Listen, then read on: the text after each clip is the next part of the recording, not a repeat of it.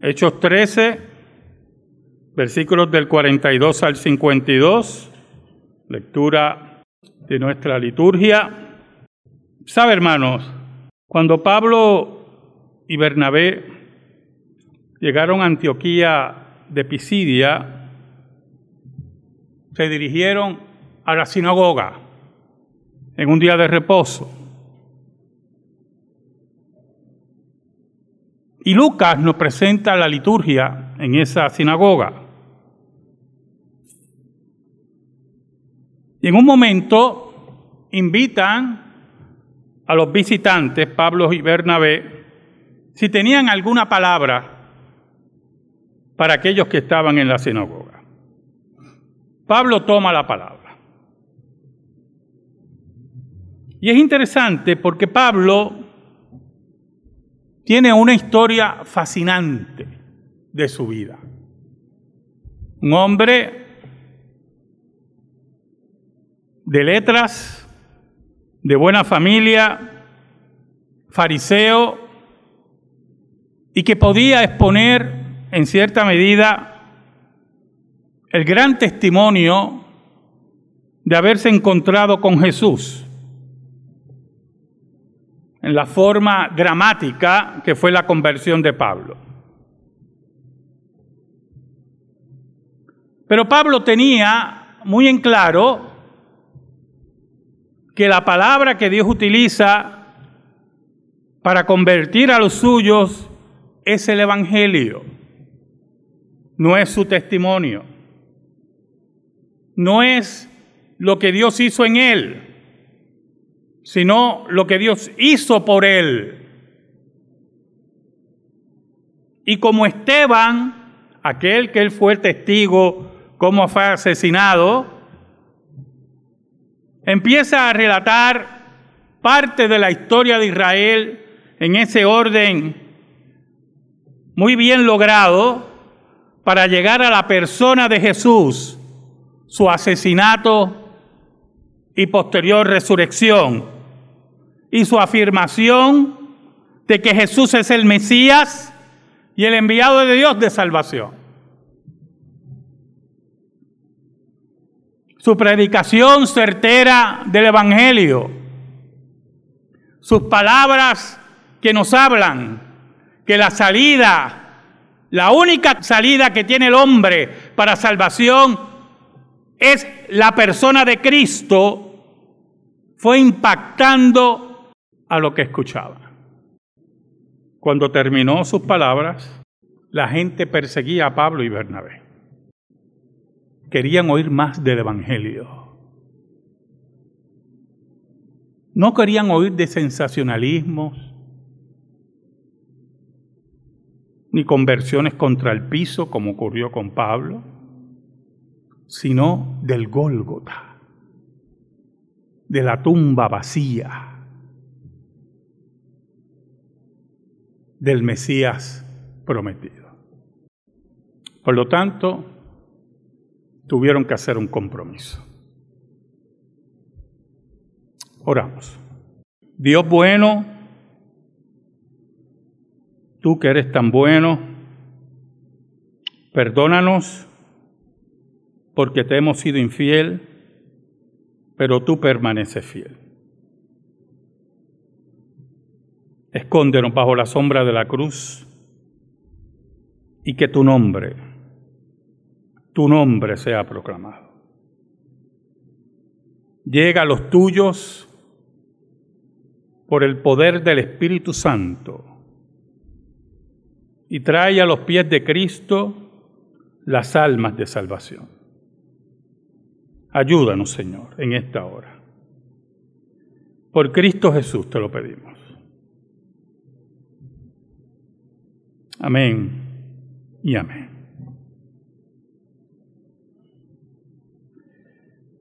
El versículo 42 y 43 dice en Biblia de las Américas, al salir Pablo y Bernabé la gente les rogaba que el siguiente día de reposo les hablaran de estas cosas. Y terminada la reunión de la sinagoga, muchos de los judíos y de los prosélitos temerosos de Dios siguieron a Pablo y a Bernabé, quienes hablándoles les instaban a perseverar en la gracia de Dios. ¿Sabe, hermanos?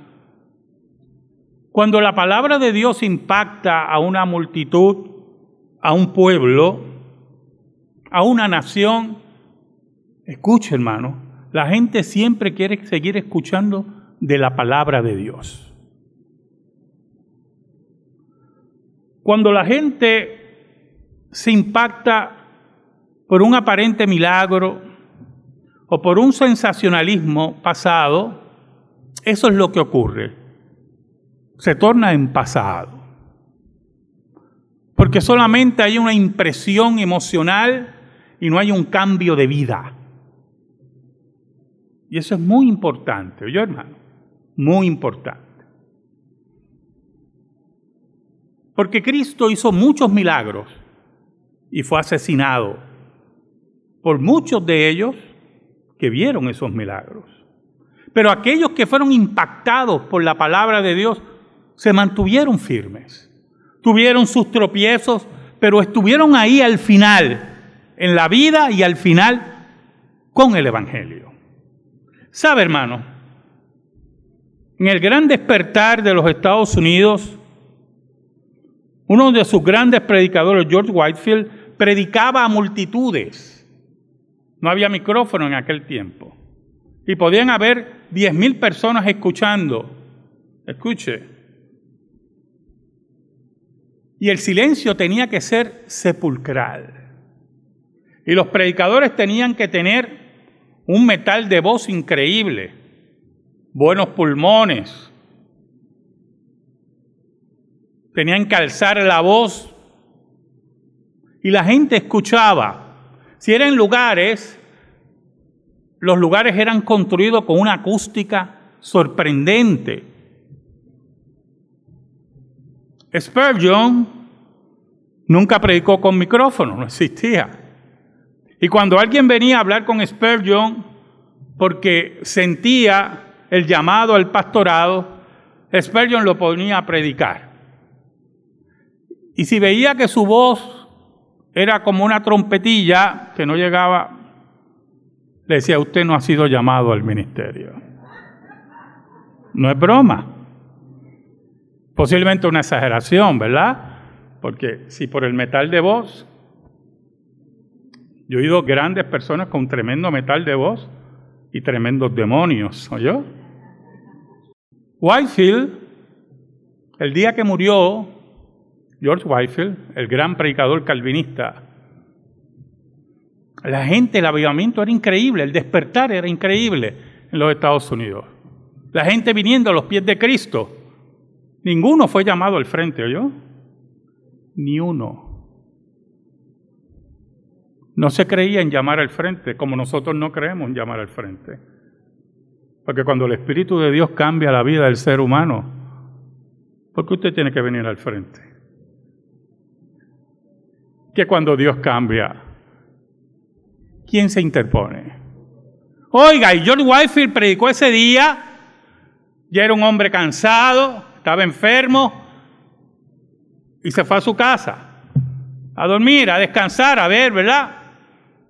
Pero la palabra de Dios había impactado tanto la comarca donde él estaba predicando, que a la gente a las 10 de la noche fue a su casa, lo levantó para que le volviera a predicar. Usted va a casa a las 10 de la noche porque yo vuelvo a predicar, usted va a tener problemas serios. Es broma, es broma. Oiga, me va a matar los... Usted sabe que hay unos puristas en la predicación que dicen que hay que evitar mucho los chistes. Esos son los puristas. Oye, hay que saber dónde se pone el chiste. Oiga, y George Whitefield se levanta predica la palabra de Dios, la gente alrededor de su casa, oyendo la palabra de Dios, a las diez y pico de la noche, en un lugar donde no hay luz, que la gente se tiene que alumbrar con antorchas, con quinqué. Y esa noche, después de predicar, George Whitefield muere. Qué tremendo morir después de predicar la palabra de Dios. Oiga, y eso es lo que ocurre con Pablo y Bernabé. Predican la palabra de Dios en estos dos versículos y la gente queda impresionada. Queremos seguir oyendo de la palabra de Dios. Queremos seguir oyendo de ese Mesías. Queremos que vuelvas el próximo día de reposo. Y habían judíos, y habían gentiles que habían abrazado la fe judía, algunos temerosos de la fe judía, algunos impresionados, y ellos los exhortaban, porque después de la predicación, en la iglesia de Cristo tiene que venir la enseñanza. Una iglesia que no enseña es una iglesia muerta. Podrá tener mil personas y buenos grupos musicales, pero si no enseña está muerta, ¿oyó? Es como la que está en Apocalipsis. Tú dices que tienes nombre de que vives, pero yo digo que estás muerta, dijo Jesús. Y ellos los exhortan a que sean temerosos de Dios, los instaban a perseverar en la gracia de Dios. Hombres firmes en la predicación, hombres creyentes en los eventos históricos de la vida de Cristo, hombres que habían sido testigos de la resurrección de Cristo. El versículo 44 y 45 son muy interesantes. El siguiente día de reposo casi toda la ciudad se reunió para oír la palabra del Señor. Mire, la voz se regó. La voz se regó. Y Lucas, el doctor Lucas, nos dice que casi toda la ciudad se reunió para oír la palabra del Señor. La sinagoga estaba llena. Alrededor de la sinagoga, oiga, la gente venía a buscar la palabra de Dios. En una ocasión yo estaba hablando con una hermana aquí. La estaba visitando a ella y a su esposo. Y yo tenía curiosidad porque ella fue la primera que llegó a la iglesia. ¿Cómo ella llegó a la iglesia? Ella había pasado por varias congregaciones y doctrinas falsas. Una búsqueda espiritual. Y un día cambiando estaciones, me escuchó. Y me dice, pastor, cuando yo lo escuché, me dije, espérate. Y se sentó. Y estas fueron sus palabras. La palabra de Dios que usted predicó era como un guante que caía perfecto en una mano. Y yo dije, allí es. No fue el testimonio mío, no fue el testimonio de nadie. No fue el cambio de vida de ningún ser humano aquí. Es el Gólgota y la tumba vacía lo que impactó la vida de esa mujer. Y todavía está entre nosotros. No, no se ponga a preguntar. Todavía está entre nosotros, adorando al Señor.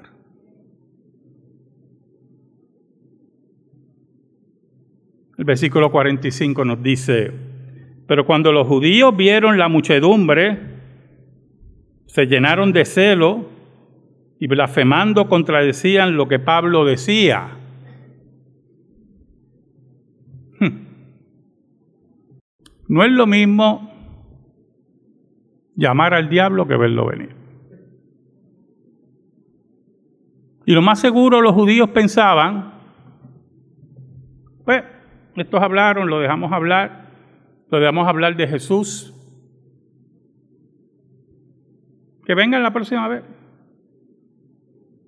Y no esperaban lo que estaba ocurriendo. Y se llenaron de un celo, la palabra aquí celo es peyorativa, es negativa. Usted puede tener celo por la palabra de Dios. Usted puede tener celo. Aquí que desde este púlpito se predicte lo correcto. Pero hay otro celo que es celo malsano. Este nos va a quitar el negocio. este no, nos está diciendo que los judíos no hemos abrazado al verdadero Mesías y la gente lo está escuchando. Nosotros que venimos aquí para que los gentiles también sepan de nuestro Dios y a este las multitudes lo están escuchando.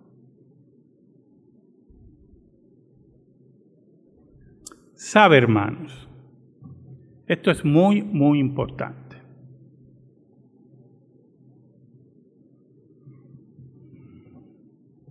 La gente que no quiere oír la verdad, la negativa de escuchar, tarde o temprano se convierte en odio. Porque lo que escuchan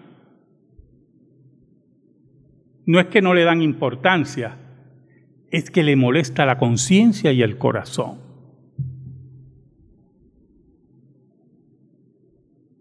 Vuelvo con un tema que lo sigo estudiando esta semana. Se supone que si la ley, o no la ley, el decreto judicial de Roe versus Wayne caiga, 26 estados prohíban el aborto.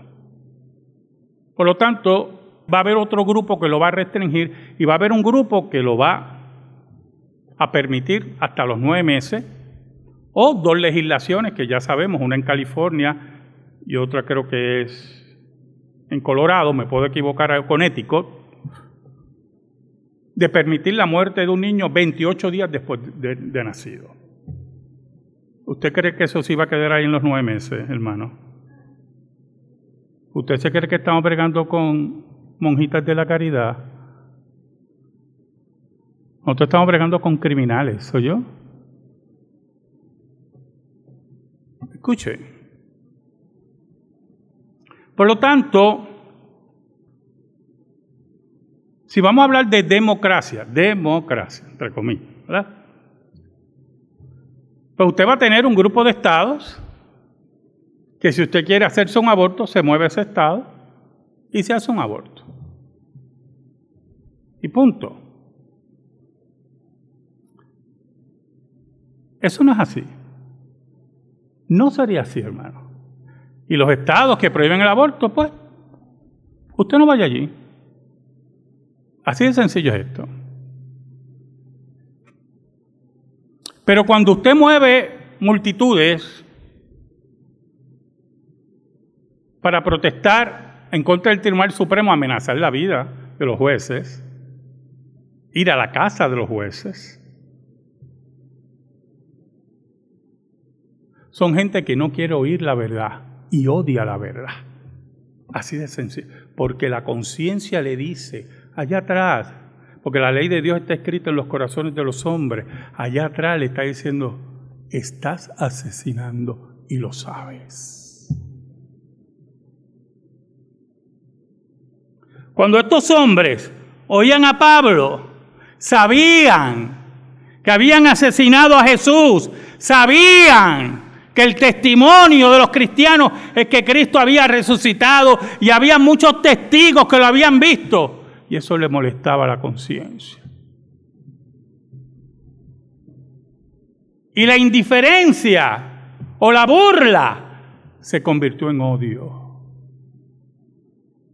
Porque el pecado odia a Dios no es pasivo, es dinámico. Dice que blasfemando, o sea, insultaban a Pablo, insultaban a Jesús. ¿Sabe? Hace unos años atrás vi un especial hecho por la iglesia ortodoxa en Jerusalén de cómo los judíos ven a Jesús los judíos contemporáneos. Es interesante las expresiones de los judíos en relación a Jesús. Los de hoy, los de la Tierra Santa. Habían programas de televisión, por ejemplo, que presentaban a María, la Virgen María, como una prostituta, así de claro. Presentaban a Cristo como un chiste, así de claro, unas blasfemias terribles. Las expresiones contra Jesús, contra la familia de Jesús, eran indignantes, hechas por los judíos contemporáneos, los de la Tierra Santa. ¿Oyó? Los del pueblo de Dios para algunos. Esas eran las blasfemias que habían aquí. Así hablaban de Jesús. Pero aún más, contradecían lo que Pablo decía. Por lo tanto, entraban en una discusión teológica con Pablo, públicamente, porque querían confundir a los que estaban alrededor. Querían confundir a los gentiles que estaban oyendo la palabra de Dios. Odiaban a Jesús. Como los judíos hoy odian a Jesús.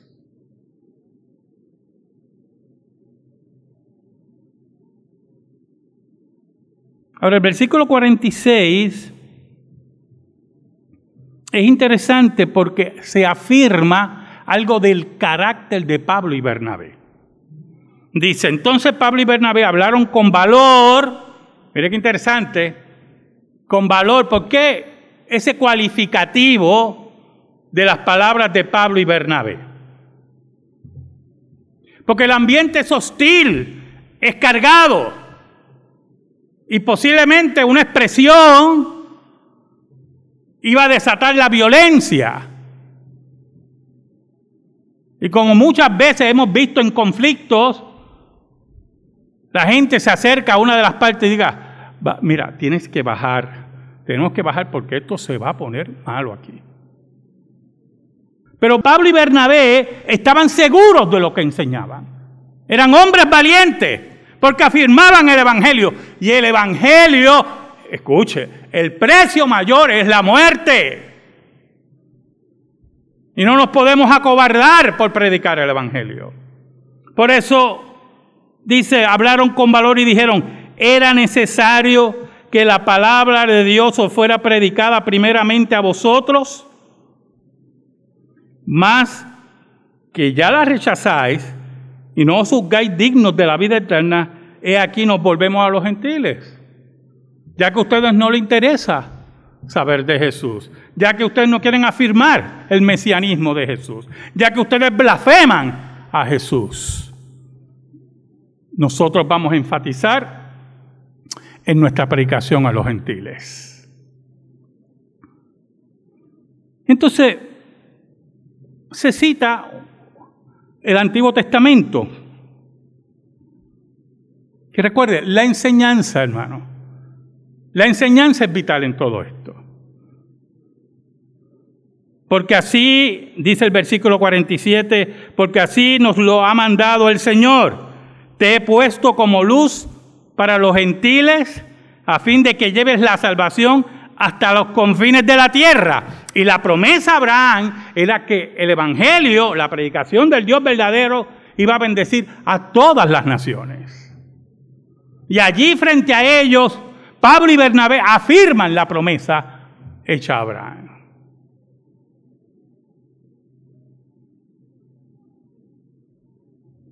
Entonces, los gentiles que están allí oyendo, viendo el espectáculo, debe haber sido un espectáculo tremendo, yo hermano. Los judíos insultando, haciendo lo que fuera contra Pablo, un espectáculo. Y Pablo y Bernabé tomando la palabra y siendo firmes con ellos, valientes. Y Pablo sabía, hermanos, Pablo sabía lo que era coger una paliza de los judíos. ¿Oyó? Pablo lo sabía. Estaba bien claro en eso.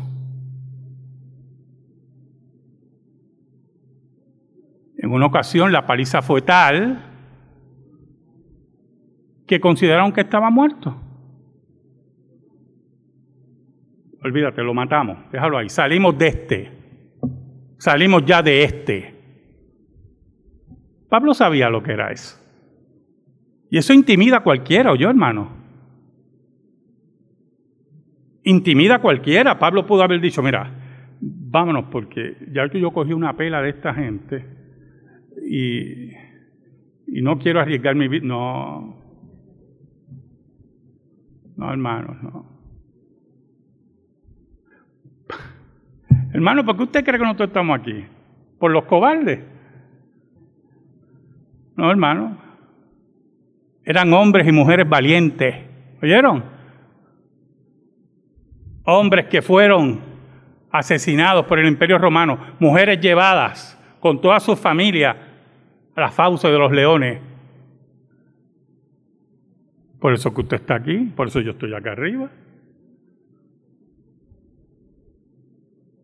Oiga, y los gentiles que tenían tanta hambre de la palabra de Dios, que tenían tantas interrogantes del culto judío, impresionados por la palabra del apóstol Pablo, por el Espíritu de Dios llegando a sus vidas. El versículo 48 nos dice, oyendo esto los gentiles, que lo que ellos iban a dedicar a la predicación del Evangelio a los gentiles, oyendo esto los gentiles se regocijaban y glorificaban la palabra del Señor y creyeron cuantos estaban ordenados a vida eterna. Y esto es bien importante. Bien importante, ¿oyó mi hermanito?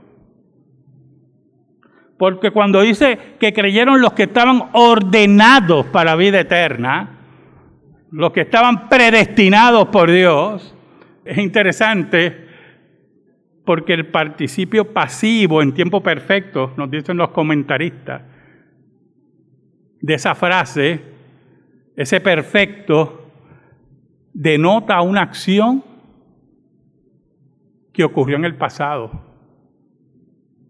pero que repercute en el presente, que es revelante en el presente. En el pasado, Dios escogió, y en ese presente, ellos creyeron. Esa es la construcción en griego, ¿oyó?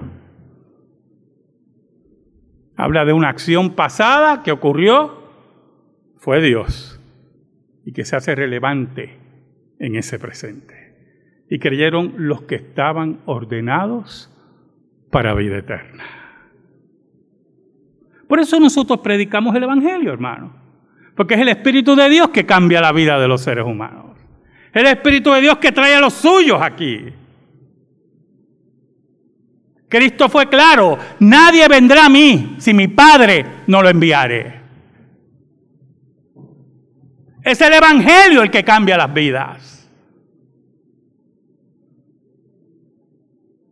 Entonces, Lucas nos dice, y la palabra del Señor se difundía por toda la región. El Evangelio, el Gólgota, la tumba vacía. Pero los judíos instigaron a las mujeres piadosas y distinguidas y a los hombres más prominentes de la ciudad y provocaron una persecución contra Pablo y Bernabé y los expulsaron de su comarca. Mire qué interesante. Porque aquí entra, sin, sin ser muy materialista histórico, los judíos dijeron, tenemos que buscar gente que sea respetada en la ciudad para que nos escuchen las autoridades. Mujeres distinguidas, hombres prominentes, posiblemente eran comerciantes, mujeres de alta alcurnia, encopetadas. Ay, bendito sea Dios. Eso los va a escuchar la ciudad.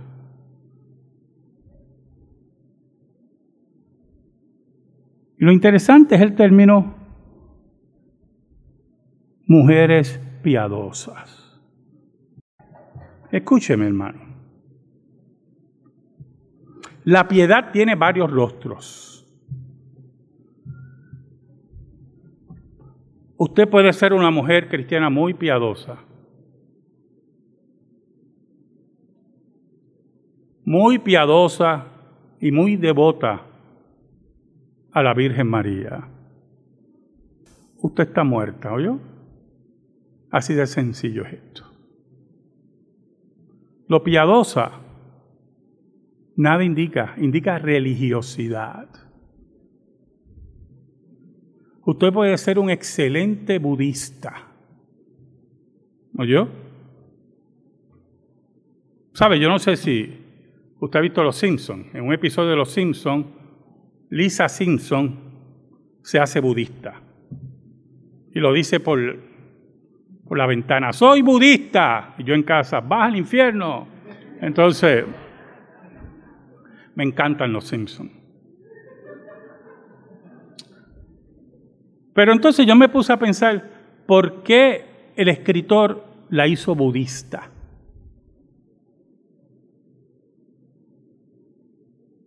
Y hace poco averigüé que el creador de Los Simpsons es budista.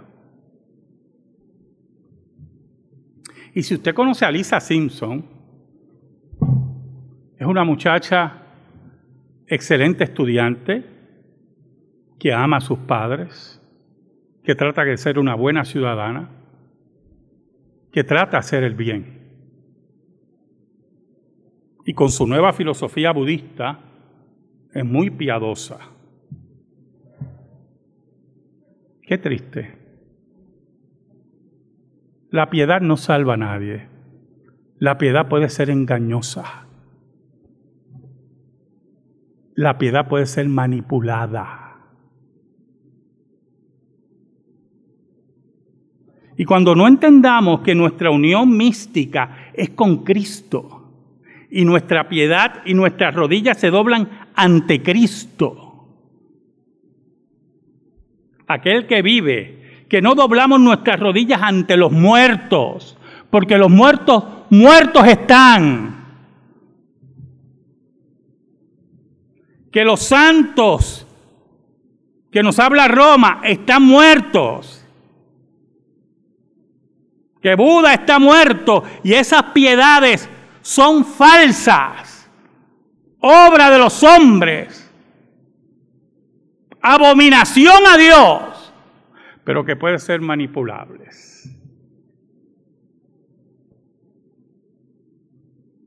Entendemos por qué instigaron a las mujeres piadosas.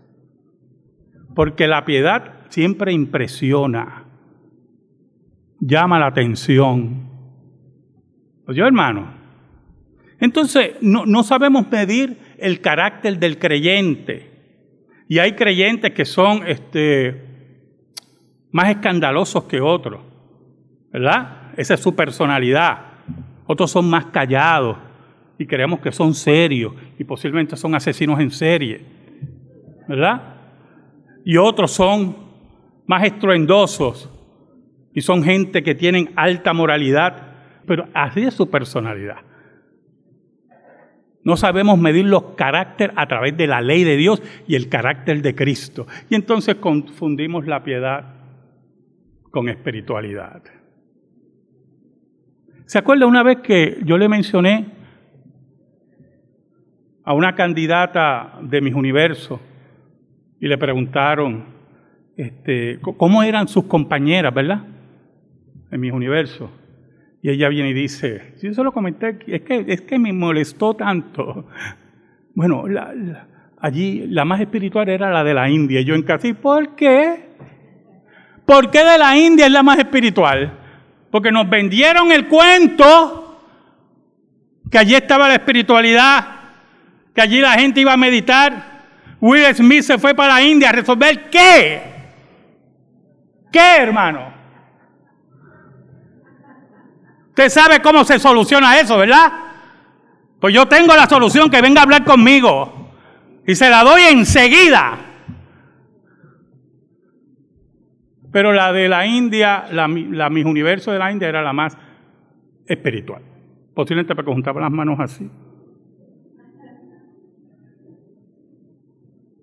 Ese es el problema de la piedad, cuando es falsa piedad.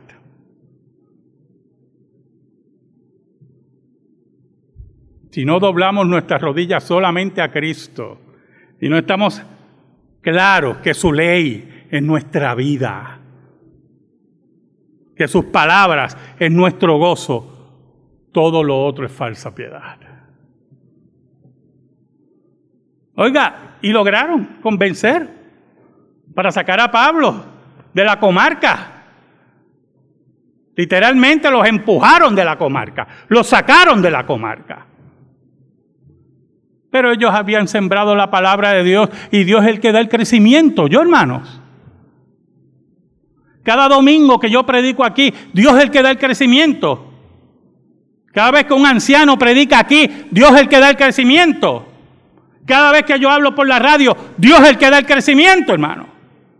Yo no tengo que convencer a nadie. Yo tengo que ser fiel a la palabra de Dios como fue Pablo y Bernabé. Y aunque los expulsaron, los amenazaron, los insultaron, el versículo 52 dice, y los discípulos estaban continuamente llenos de gozo y del Espíritu Santo. ¿Qué mayor gozo es que la palabra de Dios sea proclamada? Que Dios cambie las vidas y que suframos por la misma. A Él sea la gloria. Amén. Gracias te damos, Señor. Y te pedimos, Señor, en el nombre de Jesús, que tu palabra eterna sea depositada en nuestra vida y en nuestro corazón. Por Cristo Jesús. Amén. Estamos en silencio, hermano.